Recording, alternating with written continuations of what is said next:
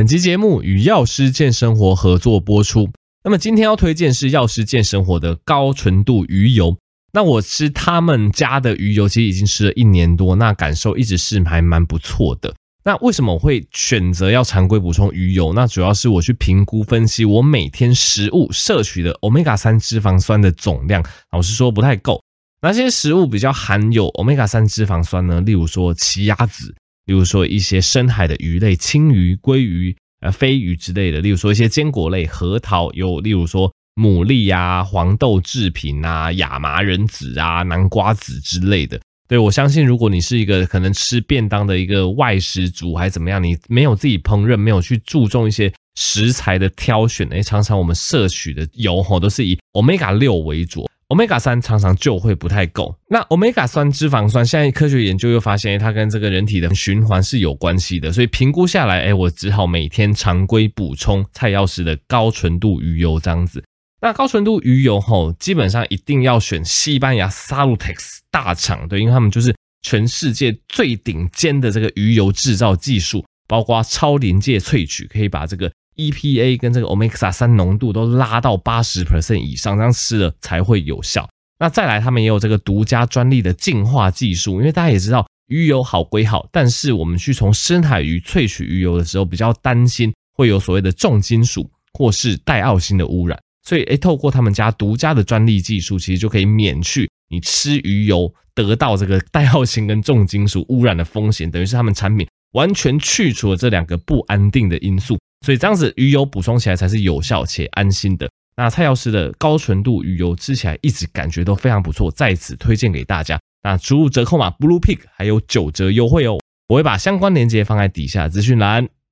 好的，欢迎回到苍狼哥的频道。今天第一个议题跟大家讨论什么呢？来讨论一下上周发生的这个王喜事件啊。这个事件其实对我来讲也是冲击蛮大的。大大家应该知道这个事件吧？就是呃，反正有一个港星哈，他就是在台湾要入境台湾的时候挖 PCR。那 PCR 台湾挖 PCR 标准的方式就是采鼻咽的这个挖取。为什么要挖鼻咽？因为其实有研究发现说，其实你那个。棉棒吼伸进去鼻咽后部，而且真的是蛮深的地方哦。那个至少是要深五到六公分以上。你去看国际的一个鼻咽的采取标准的方法，就是要深那么深，就是要五到六公分以上，你才可以挖得到底。那挖鼻咽是最准的，为什么？因为其实这一类 COVID-19 啊，或这一类呼吸道的病毒，它们最容易躲藏的，其实就在我们的鼻咽的位置。所以你说。嗯，去做鼻咽，或去挖口咽，去挖你的嘴巴，或去漱口，其实各种方式比起来，你去看统计的数据，其实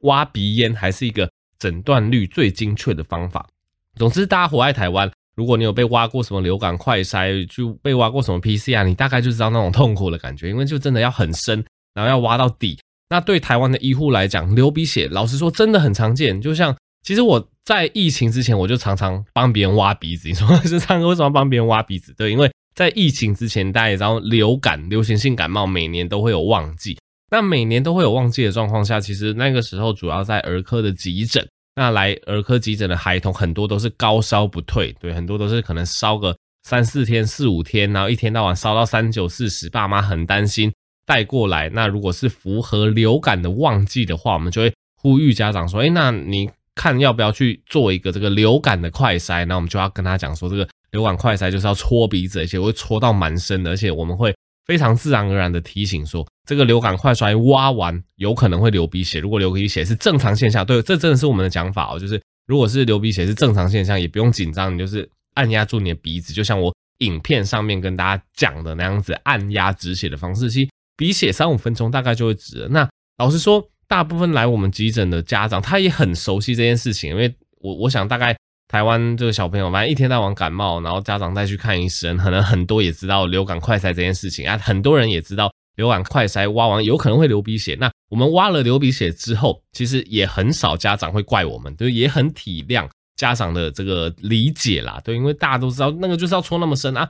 流鼻血本来就是一个你鼻黏膜受到刺激，它本来就有可能会流鼻血，所以。当这一次王喜事件的事件爆发出来之后，其实台湾的医护是真的很愤怒。对，我知道台湾跟香港的一些文化上面应该是有一些根本的差异是没有错，因为后来我去看香港网友的一些留言，一些评论、一些分享，其实香港挖这些鼻子，他们是挖非常浅的，他们可能只有挖两到三公分。老实说，以台湾的医护的观点来看起来，你单纯只有做鼻腔的裁剪，而且你挖两到三公分，这个是完全不准的。你去任何一个权威的可能搜寻引擎啊，PubMed 啊，或者是一些医疗机构，反正你去搜寻，就 Nasopharyngeal Swab，就是鼻咽的一个裁剪标准方式，绝对都是挖五公分以上，因为你就是要挖到底，病毒量才会足够。你挖两三公分，那等于只挖到鼻孔里面一点点，挖到那个就是鼻腔比较狭窄的地方，那个地方其实病毒量是不够的。所以这件新闻刚爆出来，老实说，台湾的医护全体真的都很愤怒。对我们来讲，挖鼻腔试纸，挖鼻腔这个简体，挖到流鼻血，真的是一件非常常见的事情。而且我也去找了一篇论文，跟大家讲说，哎，其实国外也有做一个，当然它是小规模的统计啦，接近一百个样本数，哎，挖完有一点流鼻血状况的人，其实占了接近十 percent，十分之一的机会。所以这件事情是非常常见，对台湾医护来讲，这件事情就是可能会发生的事情，而且它跟你抽血有可能会淤青一样，它不是什么医疗失误。对你今天。抽完血多多少少也会有点淤青还是怎么样？你会因为这件事情就去骂医护，就就说什么啊？这是你医疗失误，我要告死你！你给我出来负责！你你想这件事情，你就会觉得很荒谬。那你因为挖鼻腔挖到流鼻血，你去指责医护要他出来负责，对我们来讲，就跟你抽血抽完然后有一点点淤青，你去叫医护出来说你要负责这件事情，它是同等程度的荒谬。所以一开始这件新闻出来之前，这个台湾全体医护。真的都是非常愤怒，对，愤怒，非常愤怒，对，因为我觉得这个可能跟我们跟香港的一个文化差别真的是非常的有关。那因此我就拍了那一部就是如何止鼻血的影片。那即使我在最后的确我稍微呛了一下王喜，我就说这件事情完全不需要找医护负责，而且我也没有说用什么很强力的，就说什么你就是霸占台湾医疗人员，没有，我只是说这件事完全你是不需要找医疗人员，就是要个说法的这样子。然后结果下面真的是。完全逆风，因为我相信很多来留言的都是香港的网友啦，而且我后来也看了一些论坛，觉得这件事情其实在香港的论坛是炸开的，而且香港人普遍都是挺王喜的，他们就觉得被挖到流鼻血，台湾的医护就要出来负责。我觉得这一点根本的想法，台湾跟香港真的是完全不一样。我觉得这个真的最主要就是文化差异。你今天也不用管说什么，呃，台湾的医护什么，呃，挖完什么直接跑开，什么没有给王喜一个交代或怎么样，我觉得这个都是次要。我觉得。重点文化真的差异很大，在台湾的人挖鼻腔被挖到流鼻血、抽血抽到淤青这些状况，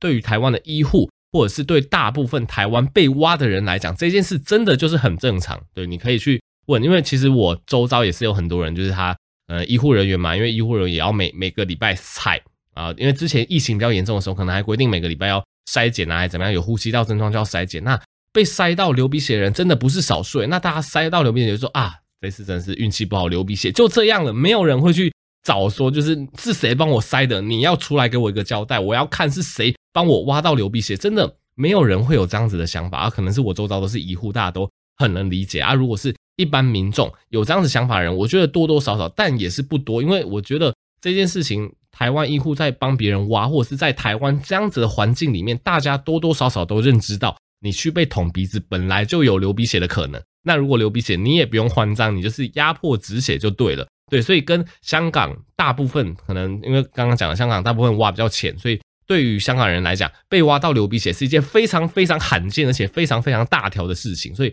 对于香港人来讲，他可能就是被挖到流鼻血之后，他就觉得，怎么可能？我从来没有我流过鼻血，现在挖了流鼻血，一定是你害的，而且你把我戳得很痛，这件事一定是你的医疗失误，一定是要你负责。所以。他就会去想要要求说，要有医疗人员出来负责，你怎么可以去送检体，你就跑掉了？我要把这件事 po 文怎么样？所以我觉得这真的是一个根本文化上的差异啊！这个香港人听了可能会觉得愤怒，觉得反感，但没关系，因为我在这边就是分享我的想法。就算你们在我频道下面就留了很多，就是什么他跑掉有问题怎么样？对我来讲，医护去做鼻咽采点，采到流鼻血，它就是一件很正常，而且它完全没有什么就是。医疗上的一些失误，对，他也没有什么说什么医疗上的一个过错。那采完之后呢，其他医护有告知一些正常的止血流程，对，然后基本上后来这个血也止住了，这件事情就是没有问题的。对，基本上为什么我会想要发那个？因为他会流血流成那个样子，就代表他真的止血没有压好了。任何一个流鼻血的人，你只要及时的把你的鼻腔、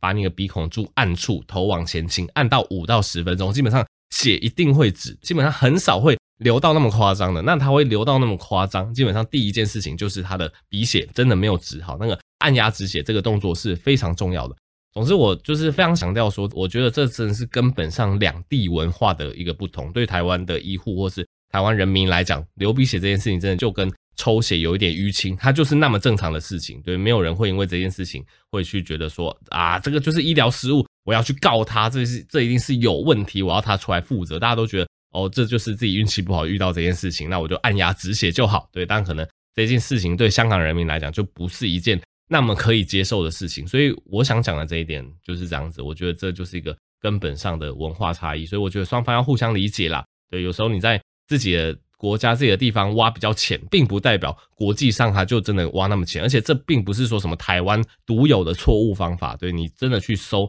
nasopharyngeal swab，就是所谓的鼻咽的裁剪，它的标准流程就是要挖五到七公分以上。我看那个文献还是写五到十公分，绝对不是两到三公分就可以解决。两到三公分当然也可以挖，但是就是不准啊，就是很多可能会有伪阴性的问题，因为它的病毒是。藏在鼻腔比较后面的地方，所以你挖比较浅的地方，你当然挖不到，就会有确诊者没有被筛出来的一个状况。所以台湾在这份方面是很严格的。那有人又说什么？那为什么要把他的头往前撸，还是怎么样？这其实也蛮好理解的，因为其实你如果不习惯被挖那么深，每个人针对这个异物去戳进去鼻孔里面，一定会有一个反射性的头部往后。对，所以我们如果遇到这种头部往后，我们真的挖不到那个正确地方的人来讲，我们就会。扶住他的头，固定他的左，啊，这个固定真的是需要有一点用力的固定，因为你想想看，如果你稍微扶着头啊，对方觉得不舒服，头往后一缩，对，那更有可能流鼻血，而且你踩不到简体，你又要再挖一次，所以为了避免就是再挖一次的可能性，我们对小朋友也好，对会后缩的大人也好，我们都会请旁人去固定他的头，而且会固定的蛮大力的，希望他的头不要动，这样子我们直接往进去挖，挖完一次就可以解决，所以。对于当事人来讲，这件事情可能是不舒服的，我知道，因为就会觉得暴力嘛，就会觉得说啊，你怎么可以压住我的头？然后因为那个棉棒也是同时往鼻孔里面戳的关系，我觉得多多少少就会觉得说，你怎么可以把我压住我的头，而且把我的头往前压？对，我觉得这个东西我是可以理解的，但呃，总之我觉得这个就是一个 nasopharyngeal swab 的一个标准的一个动作，你真的去搜寻标准的动作就是这样子。呃，当然我。觉得双方发生这样子的误会都是不乐见啊，那我也是希望透过我这样子的一个分享，让大家可以理解说台湾跟香港最基本挖鼻子的步骤上有哪些的不一样。好的，那么这个事件就分享到这边啦。那第二个议题来跟大家分享一下胃食道逆流。大家也记得我应该是上一集还上上一集有跟大家分享到胃食道逆流的不吃药处理方式。那不外乎几个方法啦，例如说我们可以减重，对，减重是一个彻底根除胃食道逆流的一个很好的方式哈。那再来，如果症状比较严重的话，我们要考虑不要吃宵夜，对，尤其是吃完最后一餐的两到三小时之内不要躺下，对，因为你吃完之后两到三小时内都算是胃酸比较多的时间，这时候如果你躺下，侧躺、平躺都比较容易造成胃食道逆流。那如果你症状比较严重的话，你可以考虑。左侧睡，那或者是头部稍微垫高一点点之类的。那食物方面的话，尽量避开一些高油、呃高糖，对，然后呃比较不好消化的食物。那至于黑咖啡，相对来讲还好，对，所以食物方面，反正大家再去注意一下。那今天我来跟大家聊一下胃食道逆流的治疗哈。胃食道逆流的治疗，一般来讲，第一线使用的药物当然就是所谓的制酸剂。那制酸剂哈，基本上它有不同的等级之分。那第一线呃有效，但是相对来讲比较弱的一个制酸剂，就是一些酸碱中和的一些试剂，例如说氧化镁，对，像氧化镁这一类呃略碱性的东西，你吃进去肠胃里面之后，它就会中和你的胃酸，所以这是最基本的一个胃药制酸剂的成分。那再往上一点点，就会叫做所谓的 H2 blocker，H2 blocker，对，它就是一大类的药，像什么呃，famotidine 啊，cimetidine 什么后面是 tidine 的这种结尾。这一类的药，它就是会开始去从根本上去让你胃酸分泌的比较少，所以如果你是轻度的胃食道逆流，我们可能就会开这一类所谓的呃，就是酸碱中和的药，或者是这一类 H2 blocker 的药给你吃。那如果你这一类药吃的效果呃不是说很好，有点差的话，我们可能就会往上进阶到所谓的 PPI，应该是氢离子帮浦抑制剂，什么 proton pump inhibitor，对，我们简称是 PPI。PPI 它就是所谓的制酸剂的一个顶层的药物，就它效果特别的好，它可以从根本去强力的压制你胃酸的分泌，然后去治疗你胃食道逆流的症状跟不适这样子。那 PPI 这一类药物吼比较常见，像什么 Omeprazole 啊，或什么 Lansoprazole，反正它的后面的结尾是 Prazole 类的，所以如果你现在有在吃胃食道逆流的药，你可以看一下你的药单，看它后面是什么 Tiding 类的，或者是 Prazole 类的。如果是 Tiding 类的，那就是 H2 Block，它就是比较中阶的药。那如果最后面是什么 p r e z o 类的结尾，那就是 PPI，它就是比较强的这个制酸剂。那这一类 PPI 因为它比较强，那它的药价也比较贵。所以健保在它给付上就有比较严格的规定。对，那目前健保的给付规定是说，诶，如果你有做过胃镜，而且是六个月以内的胃镜报告，那有看到，诶，真的是有一些肠胃溃疡，有一些严重发炎的部分，那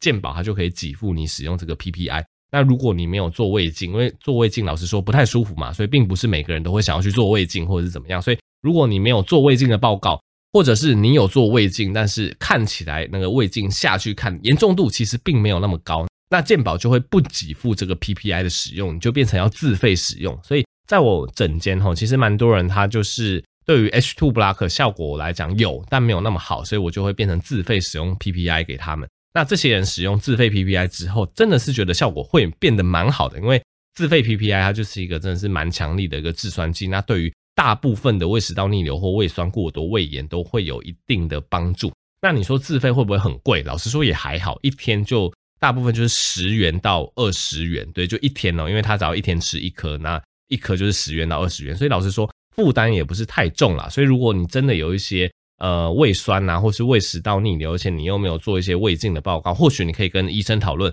试试看使用这种自费的 PPI 药物，那基本上它的效果都蛮不错的。那今天跟大家分享这篇研究，它就是去研究说，因为大家也知道这个胃食道逆流有时候是一个长期的问题嘛。那这个研究就是去研究说，诶，那这个胃食道逆流的这个 PPI，如果我们长期使用，会不会有一些对人体不好的一个影响？这相信大家也很关心，因为有些人他就是变成他要一直使用这个药物，不然他那个胃酸的感觉就会很明显。那我还是先讲，我觉得如果在一个病情可以控制的状况下，不用药当然是最好。那怎么样可以不用药？你就是要做我刚刚讲的减重、饮食的控制，不要吃宵夜，然后可以左侧躺等等的。你这些只要做好，我相信你使用 PPI 的一个机会会大幅降低。但是今天假设啊，你这个就像各种慢性病一样，因为减重不是说说减就可以减了嘛？因为减重对很多人想有困难。那吃宵夜它也变成一个很多人就是有这个习惯，它这些东西它就是改不了，它就是持续有这个胃食道逆流，它就是需要使用制酸剂。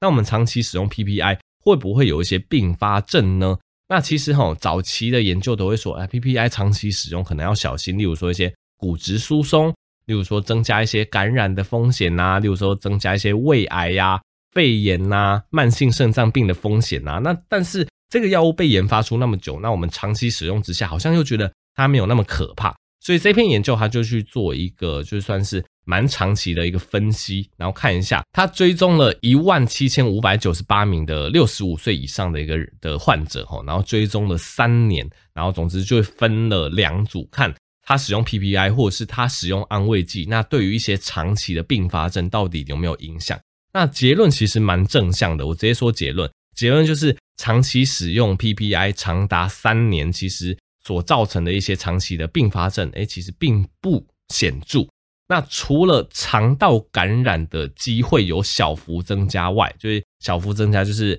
呃，在接受 PPI 的这一组，它肠道感染的机会是一点四 percent。那使用安慰剂的那一组是一点零 percent，所以它从一点零 percent 升到一点四 percent，算是显著的增加，但是比例也没有到太高。这个东西是显著之外，其实其他的并发症，例如说骨质疏松啊。癌症啊，或者是什么心血管疾病啊等等，就是之前我们比较怕的那些疾病，哎，其实是没有显著差异的哦。所以这篇研究对于 PPI 的一个结果是一个蛮正向的，就是我们长期好几年使用 PPI，或许其实并没有太危险。那为什么肠道感染会小幅增加？这个大家也可以理解，因为其实胃酸是杀菌、杀病毒的非常重要的一道防线嘛，就是你任何吃下去什么病毒啊。或吃什么细菌进到胃酸，因为胃酸是个强酸性的结果，这些细菌病毒很大部分可能大于九十五 percent 都是无法存活的，但是今天当你使用蛮强烈的制酸剂，像 PPI 这一类药物，那让你胃酸的一个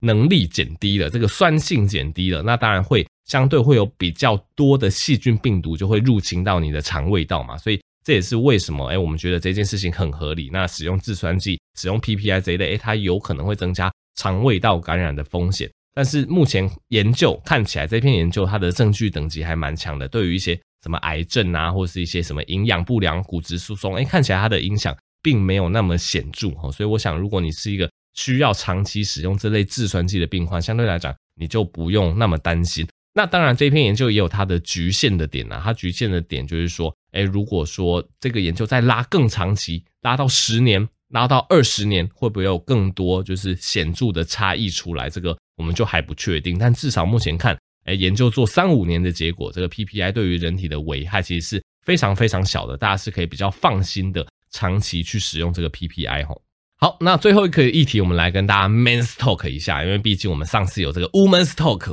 我们上次有说这个子宫肌瘤、子宫腺肌症，然后还有一些目前最新型带一些开刀或是非侵入性的治疗方法，所以如果你有一些相对应的子宫肌瘤或子宫肌腺症的问题，或者是痛经症。你可以去听上一集 Podcast。那这一集我们来聊一个男性的议题，叫做射护腺癌。大家多多少少都有听过一种说法，就是如果我们频繁的射精啊，我们去清枪的话，似乎是可以降低这个射护腺癌的发生率。那这件事情的确是有得到证实，但是它的一个详细的一个原理跟一个机转还没有到很明显啦。那这个是一个哈佛大学的研究，哈佛大学研究是说。如果你每月射精超过二十一次，就二十一次以上啦，那跟你每月射精只有四到七次的人相比，诶，你未来得到射护腺癌的机会其实是可以降低三十一 percent 的，这其实是一个蛮有感的下降哦。那这个每月二十一次以上的射精，其实并不限于可能是要认真的性交啊，或者是你是自己在清枪，其实都可以。